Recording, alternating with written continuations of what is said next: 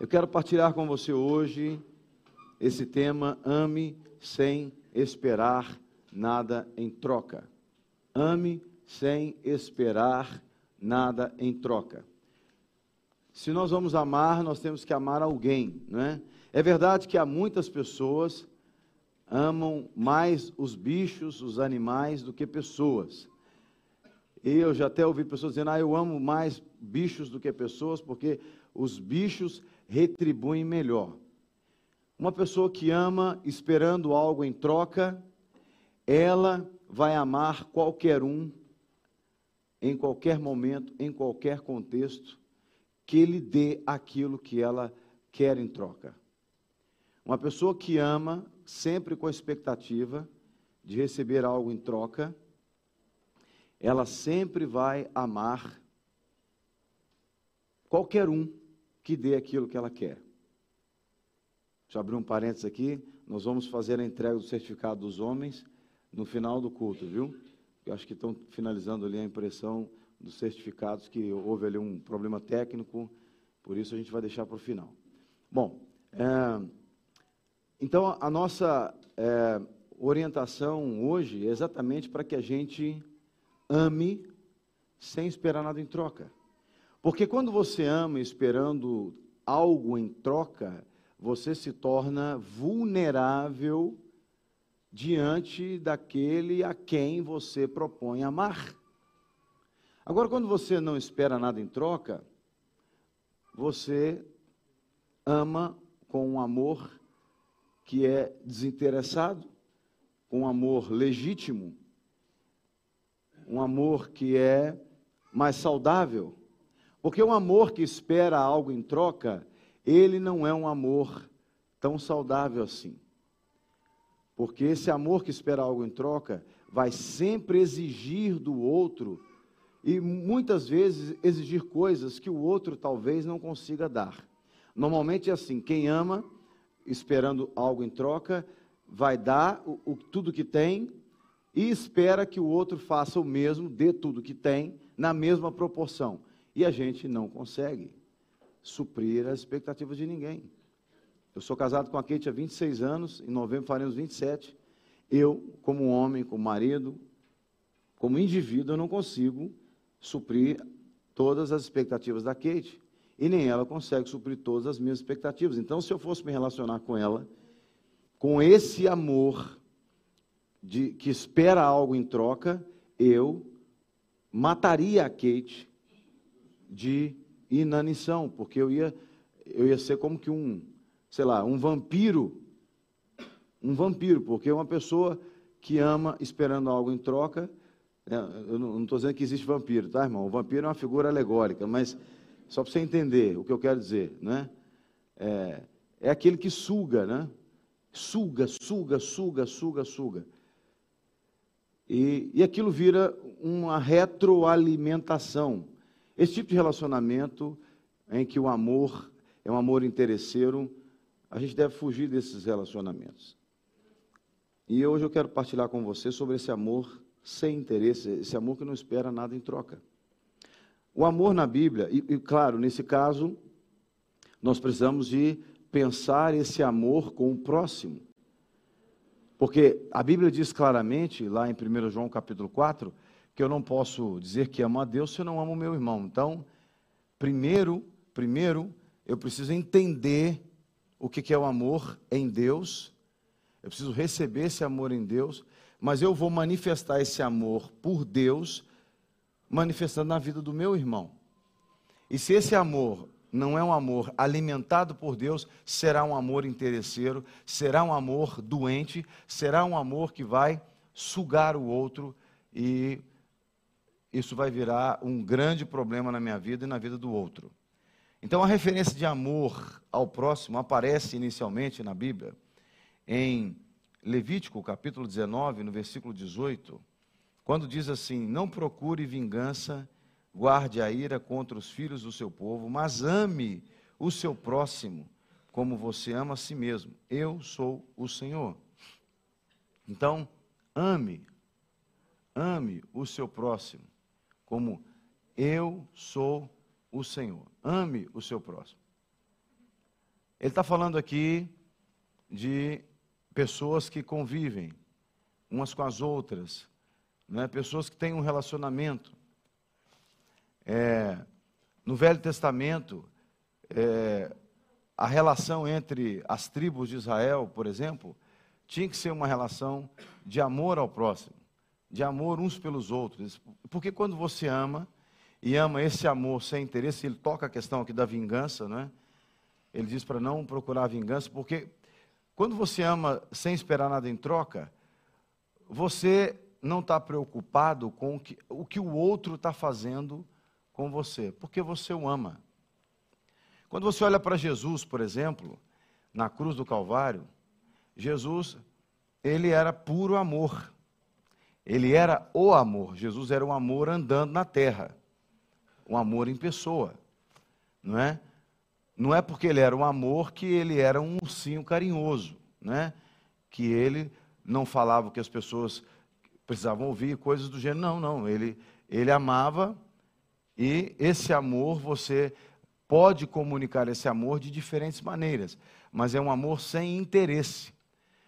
Jesus amava as pessoas sem querer segundas intenções com elas. Porque quando você ama sem esperar nada em troca, você é o primeiro a abrir mão do que, daquilo que você tem para o outro, sem esperar retorno. Mas quando você ama com intenções, ou segundo as intenções, com interesse, você dá esperando receber. E Jesus ensinou muito claramente isso, que você tinha que amar independente se o outro ia devolver ou não. Ele diz em João capítulo 13, no verso 34, Eu lhes dou um novo mandamento, que vocês amem uns aos outros, assim como eu os amei, que também vocês amem uns aos outros. É interessante que esse novo mandamento que ele aponta, porque na verdade o amor ao próximo não era um novo mandamento, mas a maneira de amar que Jesus ensina é que era uma, uma maneira nova. A maneira de amar é que era uma maneira nova. A ordem de amar o próximo era uma ordem antiga. Mas a maneira como Jesus mostrou o amor é que era uma forma diferente. Você já deve ter ouvido muitas vezes pessoas dizendo assim: eu não entendo esses crentes, as pessoas estão maltratando, eles estão lá procurando fazer o bem, etc e tal. Porque ama. Porque ama. Uma vez eu perguntei para o Senhor, Senhor, me dá uma definição de amor, de uma forma muito clara e simples para eu entender. E o Senhor disse: Jean, amor é todo o bem que você faz para alguém, mesmo que você entenda que essa pessoa não mereça, mas você faz para edificar a vida dela. Então, quando Jesus fala, um novo mandamento eu vos dou, e ame assim como eu os amei, amem uns aos outros, porque imagina, irmãos, Jesus está falando para um grupo de pessoas que ele ajuntou, pessoas que, na sua maioria, não se relacionavam antes de Jesus, pessoas que tinham, inclusive entre elas, dificuldade de relacionamento. Quando chega ao ponto de, de um pedir para tomar um lugar de proeminência em relação ao outro, e está todo mundo no mesmo, no mesmo grupo, e um quer ser melhor que o outro, elas tinham dificuldade de relacionamento. E Jesus está falando para essas pessoas: eu quero que vocês amem de uma forma nova, como eu amei vocês. E essa forma nova, como ele nos amou, é exatamente essa forma sem interesse. Sem interesse. Sem esperar nada em troca. Porque hoje, irmãos, a palavra amor no mundo, ela é dita toda hora. Você vê muitas bocas falando sobre amor aí. A palavra amor é uma palavra famosa no mundo, é uma palavra bem conhecida. A palavra amor, em todas as línguas, ela é conhecida. No português, no inglês, no alemão, no espanhol, no francês. Quisera eu aprender a palavra amor em todas essas línguas, né? Mas é uma palavra conhecida de todo ser humano. Mas é um amor que investe pensando em receber. Porque o amor que Jesus ensinou, você não encontra em qualquer lugar, você só encontra em Jesus. E esse amor é um amor desinteressado, um amor o, o, o desinteresseiro, melhor dizendo, um amor que não é, faz as coisas pensando em receber em troca. E ele falou: amem como eu os amei. Amem como eu os amei. E como é que Jesus nos amou? Ele, ele se entregou primeiro por nós. Ele se entregou primeiro por nós. Ele se entregou por nós. O que, que você teve que dar para Jesus para ser amado por Jesus?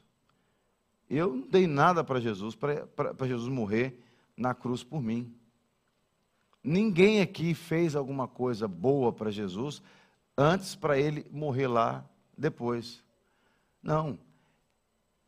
O amor dele é esse amor generoso.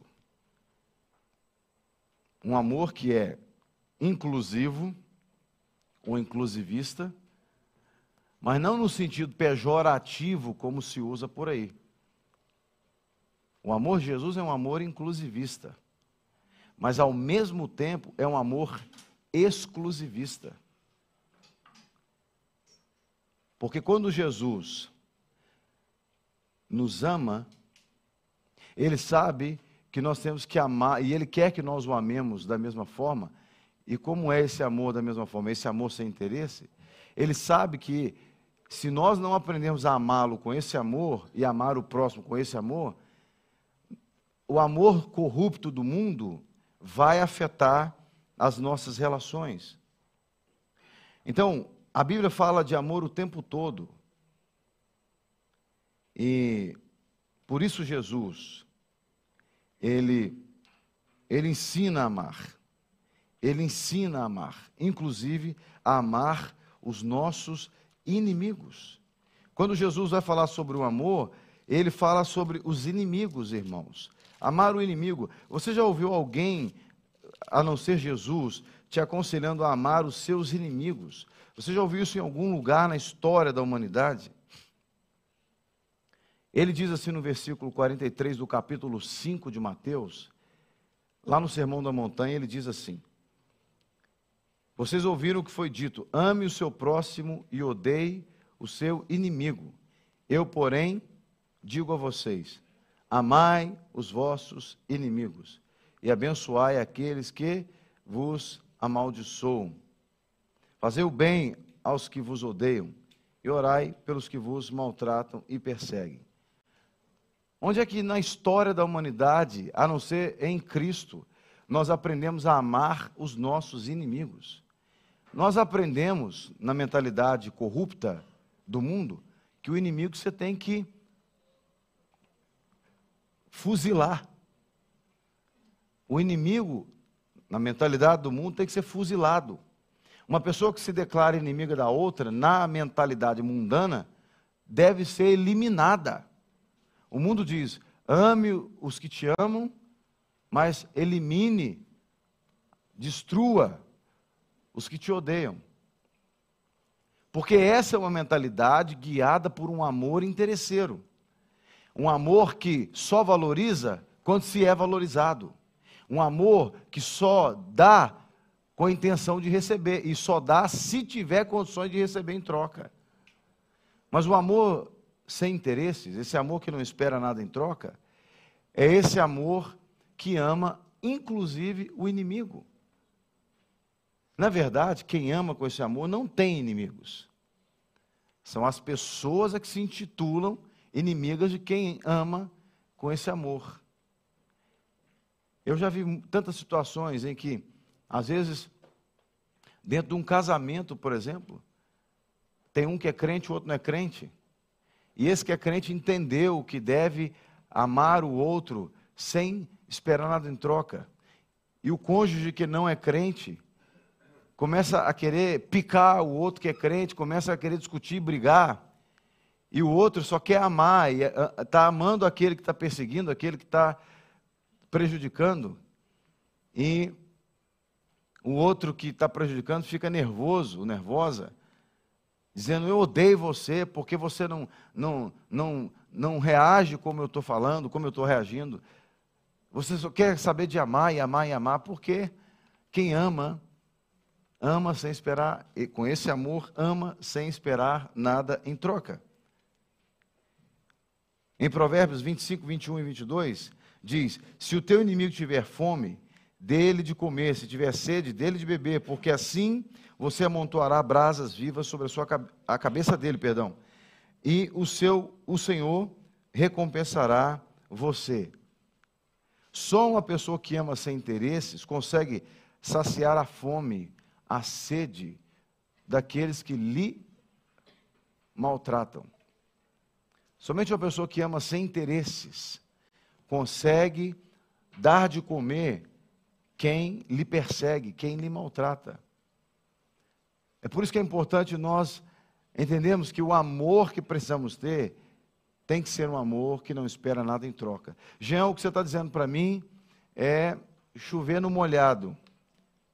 Não é novidade alguma, mas nós precisamos focar o nosso coração nesse amor, irmãos, porque é muito fácil a gente ser tentado a a gente se importar só com quem se importa conosco, a gente servir só a quem nos serve, a gente cuidar só de quem cuida de nós.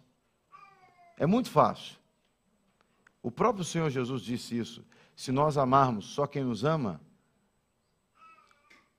o que, que nós estamos fazendo diferente dos pecadores e dos publicanos? Porque nós temos que amar de forma diferente. O Senhor Jesus disse em João 15, o verso 9 ao 14, ele diz assim: Como o Pai me amou, também eu amei vocês. Permaneçam no meu amor. Olha que coisa interessante. Como o Pai me amou, eu também amei vocês. A gente não tem a medida, a ideia da medida desse amor de Deus para com Jesus. A gente não tem ideia. A mente humana não consegue medir o nível desse amor que Jesus está dizendo. Como o Pai me amou, eu também amo vocês. Mas a gente consegue ter assim uma noção do amor de Cristo por nós e do amor de Deus por nós, reconhecendo o sacrifício de Jesus na cruz. Porque ninguém fez por nós o que Jesus fez. Ninguém por mais que essa pessoa tenha feito bem a você, ninguém fez o que Jesus fez por nós.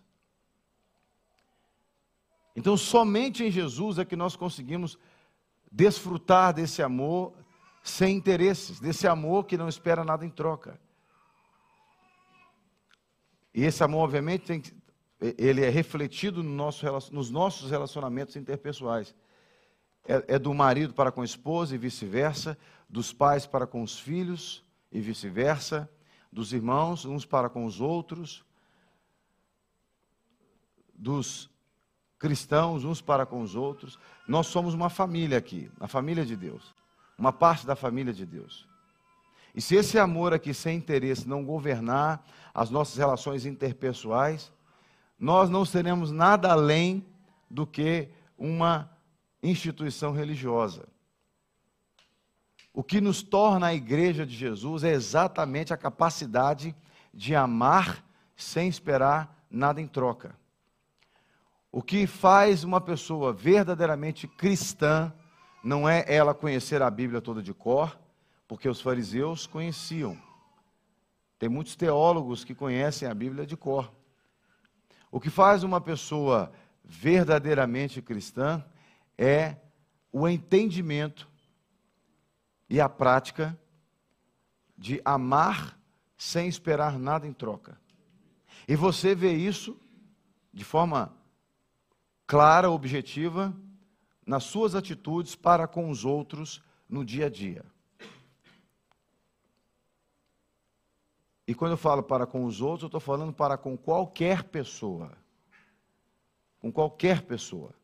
Aquele colega de trabalho seu que está querendo puxar o seu tapete lá no seu local de trabalho, aquele que está querendo tomar o seu cargo, tomar a sua vaga, esse, você precisa amar essa pessoa sem interesse. Aquele vizinho que é chato, porque todo mundo tem vizinho chato mesmo. E não é pecado você dizer que o vizinho é chato.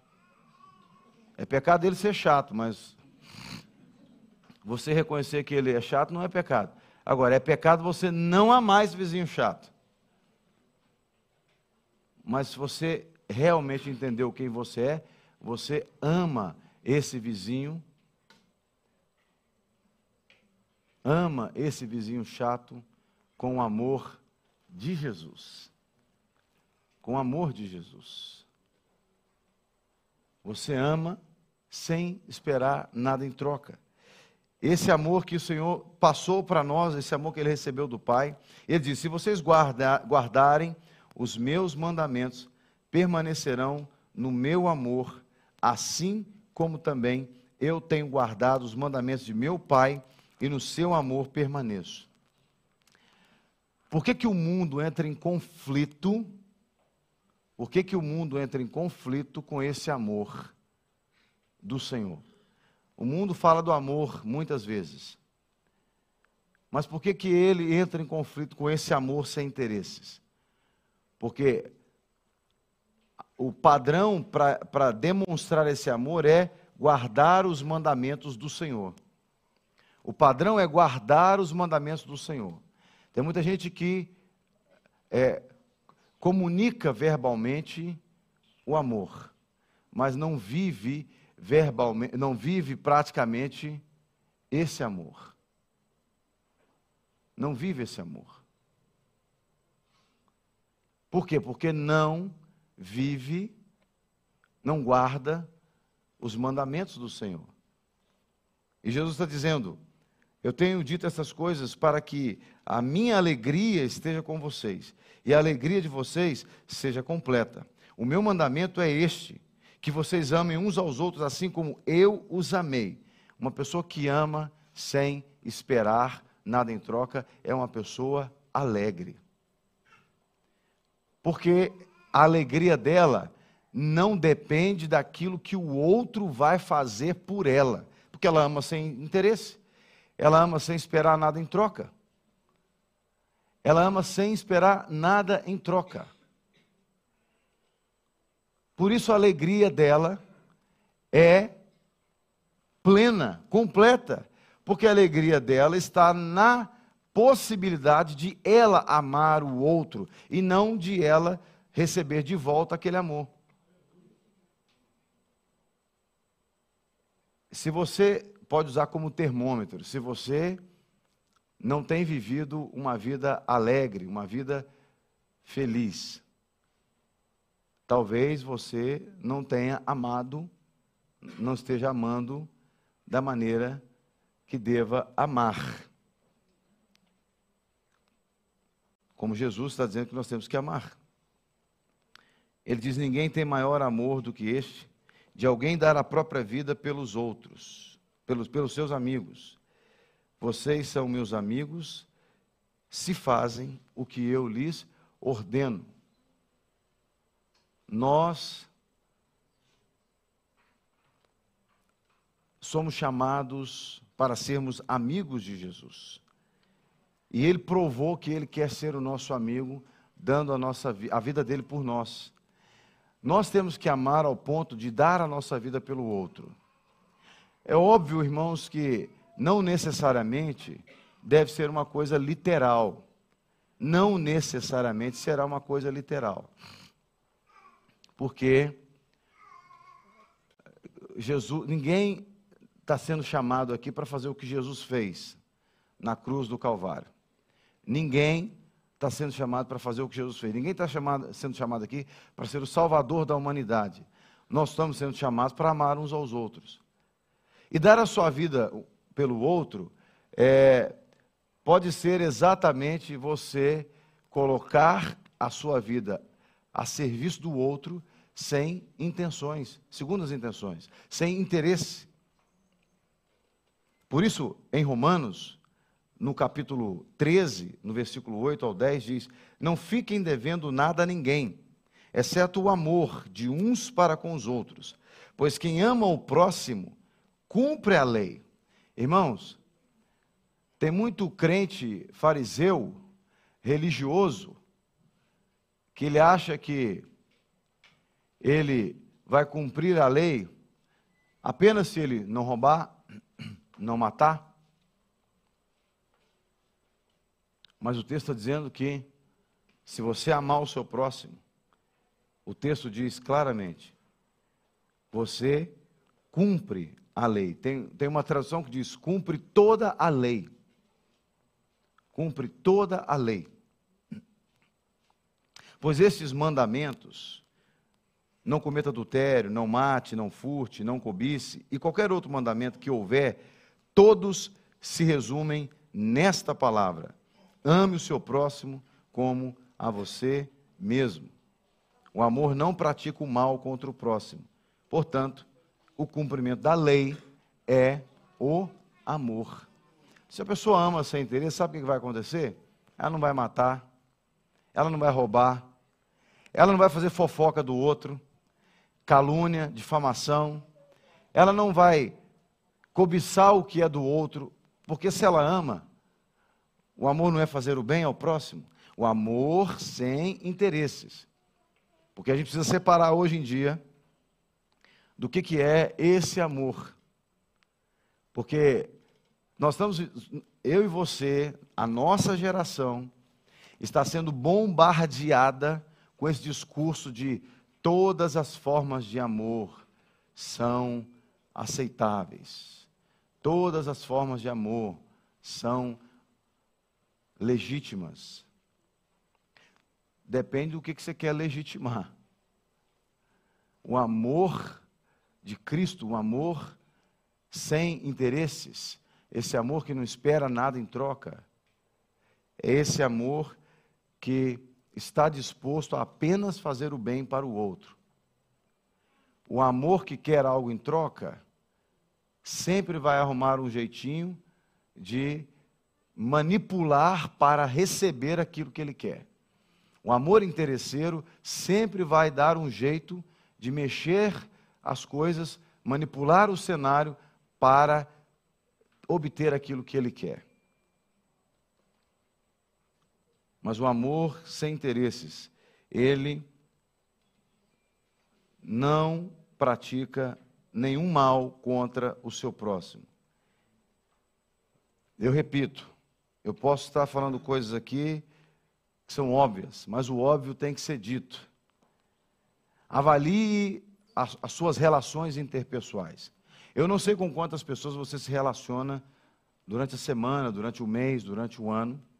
Eu não sei uh, quem são as pessoas que, uh, a, a quem você deveria direcionar o seu amor. Mas eu quero te encorajar a fazer uma autoavaliação. Pensa em todos os seus relacionamentos interpessoais, desde daqueles que são casados, desde os, os relacionamentos com o seu cônjuge, com filhos, se você os tem, com sua família em primeiro lugar, e os demais relacionamentos que você tem. Pense e avalie se esses relacionamentos eles são alimentados por um amor interesseiro ou por um amor que espera algo em troca, eh, que não espera algo em troca. Um amor que dar para receber ou um amor que não espera algo em troca. Eu e você temos um grande desafio. Um grande desafio. Em Lucas, no capítulo 6, nós encontramos aqui esse desafio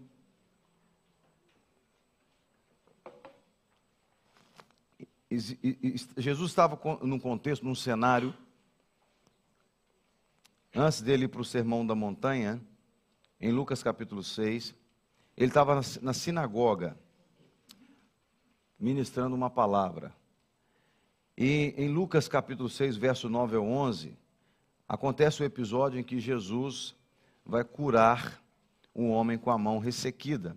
Diz: Então Jesus disse a eles: Vou fazer uma pergunta a vocês. É lícito no sábado fazer o bem ou fazer o mal? Salvar uma vida ou deixar que se perca? Então Jesus, olhando para todos que estavam ao seu redor, disse ao homem: Estenda a mão.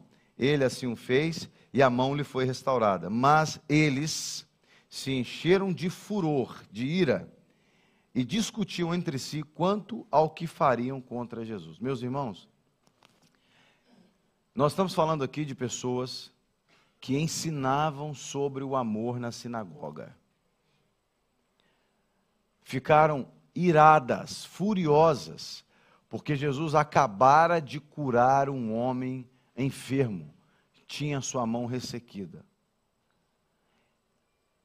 Você consegue imaginar uma pessoa ficar furiosa porque o outro foi curado, porque um doente foi curado? Passa pela sua cabeça isso? Faz sentido, algum sentido, para você alguém ficar com raiva por causa da vitória do outro? Pode não ter sido uma mão ressequida, pode ter sido a conquista de uma casa, a conquista de um carro, um casamento, um emprego. Existem pessoas, mesmo dentro da igreja, que ficam furiosas com a vitória do outro, com a bênção do outro. Essas pessoas não amam com amor sem interesse. O amor que essas pessoas dizem que têm não é um amor sem interesse. Foi o que aconteceu aqui.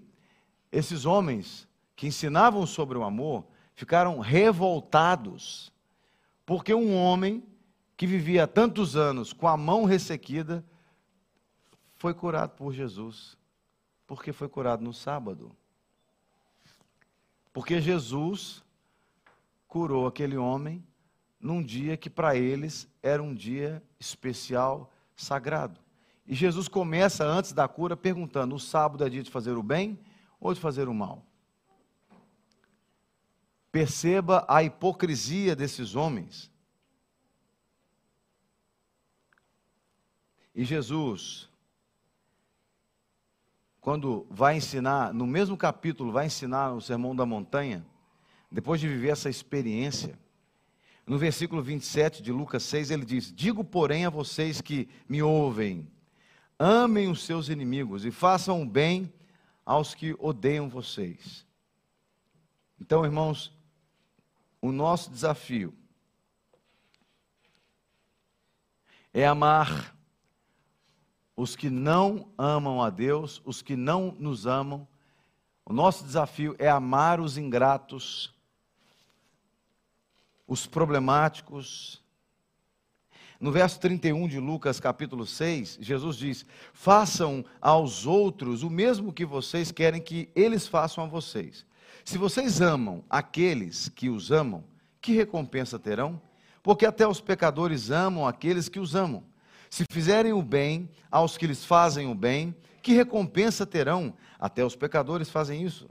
E se emprestam àqueles de quem esperam receber, que recompensa terão?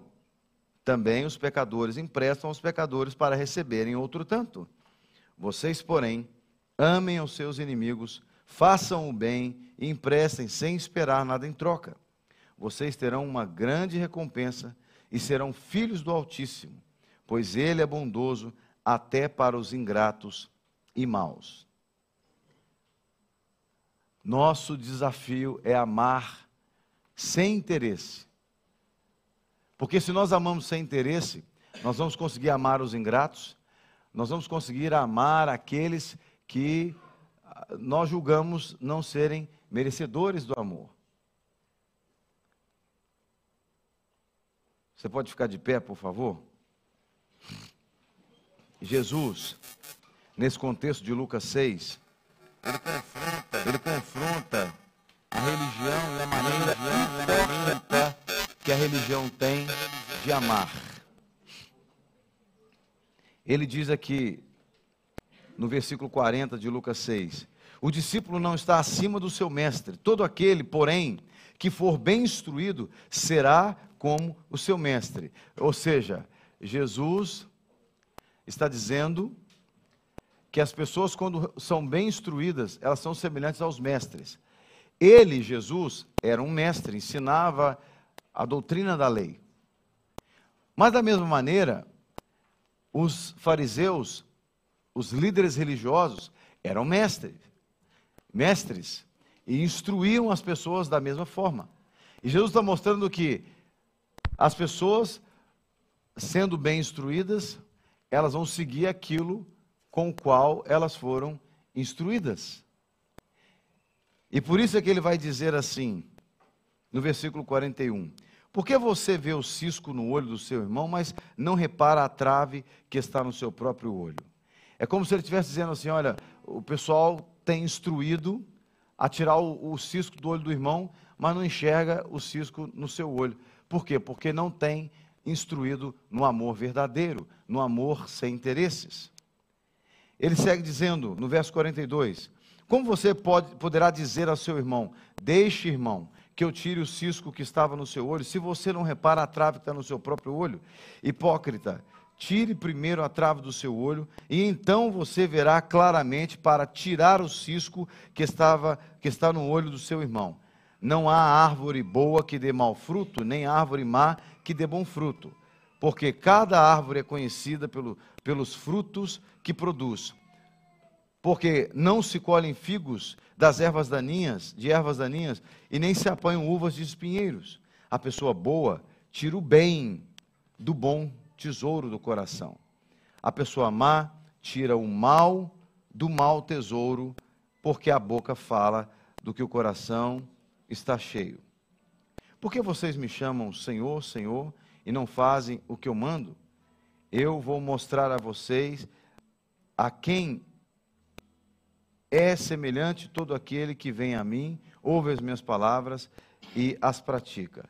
E aí ele vai dizer que é semelhante a um homem que construiu a casa sobre a rocha, que pode acontecer qualquer situação, rio, chuva, vento baterem contra ela, e ela não vai cair porque ela foi construída na rocha. Ao contrário daquele que ouviu, não colocou em prática, é comparado ao homem que construiu a sua casa na areia. O que Jesus está dizendo aqui é que quando alguém ama com esse amor o próximo, ama sem interesses o seu próximo, esse alguém é como aquele que construiu a sua casa numa rocha. Pode vir vento, chuva, rio, vão bater contra ela, mas ela não vai cair porque ela foi construída numa rocha, ela está firme. Uma pessoa que ama sem interesses, com esse amor que Jesus ensinou, é uma pessoa que está dizendo para Jesus assim: Eu entendi, Senhor. Eu quero viver esse amor. Eu quero amar sem interesse. Essa pessoa, aconteça o que acontecer, ela não será abalada, porque ela está cheia desse amor que Jesus ensinou. Agora, uma pessoa que ama com interesses, esperando algo em troca, é aquele que ouviu o que Jesus falou e não colocou em prática.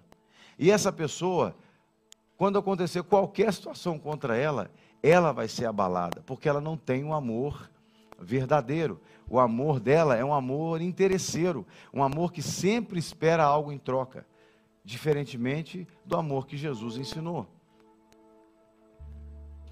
O meu encorajamento para você hoje é que você não permita ser confundido pelo mundo com essa tônica de um amor que não é o amor que Jesus tem nos ensinado.